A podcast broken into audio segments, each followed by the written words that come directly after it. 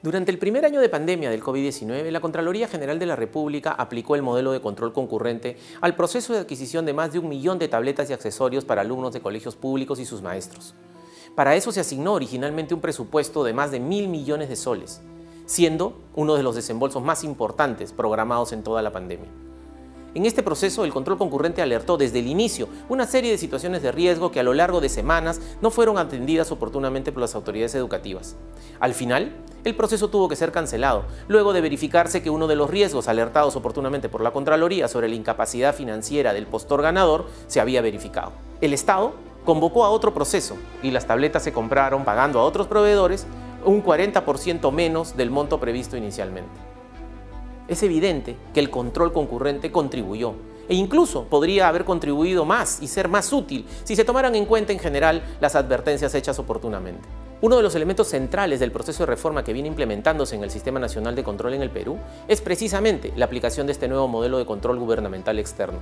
que tiene un enfoque esencialmente preventivo y no solo punitivo, que es una característica esencial tradicional del modelo de control posterior externo que es un mecanismo más oneroso porque significa costos para perseguir y procesar a los responsables de los actos de corrupción y para recuperar los montos de perjuicio económico al Estado. Esta modalidad de control simultáneo permite el acompañamiento multidisciplinario, oportuno, rápido y preventivo al gestor público a lo largo de los distintos momentos claves en el proceso de contratación de un bien, servicio u obra pública, con el fin de alertar oportunamente sobre riesgos y situaciones adversas que detecta la Comisión de Control, con el propósito de que se adopten las medidas correctivas y preventivas que correspondan. El modelo contempla sobre la base de un enfoque de gestión de riesgos la identificación de los momentos en los cuales hay mayor probabilidad de inconducta funcional y corrupción.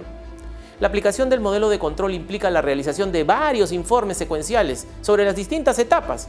no solo que permiten acompañar al gestor, sino que dan cuenta a la ciudadanía a través de la publicación de diversos informes en el portal institucional. De esta manera, promovemos el control social. Otro beneficio significativo del modelo es que contribuye a que las obras se hagan y permiten que se terminen a menores costos. Por cada sol que se invierte en el control concurrente en obras, el Estado ahorra casi 6 soles, es decir, una tasa de rendimiento de más del 500%. Para el caso de las obras de la reconstrucción con cambios que se han ejecutado, el control concurrente demandó una inversión mayor a los 79 millones de soles entre los años 2017 y 2020, pero ayudó a generar al Estado un ahorro potencial en penalidades aplicadas, en ampliaciones de plazo no autorizadas, en valorizaciones no sobrepagadas, entre otros, por la suma de 485 millones de soles. Por ello, resulta fundamental la expansión del control concurrente a nivel nacional, asegurando su financiamiento hasta por el 2% del valor de la materia examinar, a fin de dar cobertura a las principales obras y a las principales contrataciones de bienes y servicios en el territorio pata. Ciertamente, en comparación con el tradicional control posterior realizado a través de auditorías de cumplimiento y controles específicos sobre hechos de presunta irregularidad,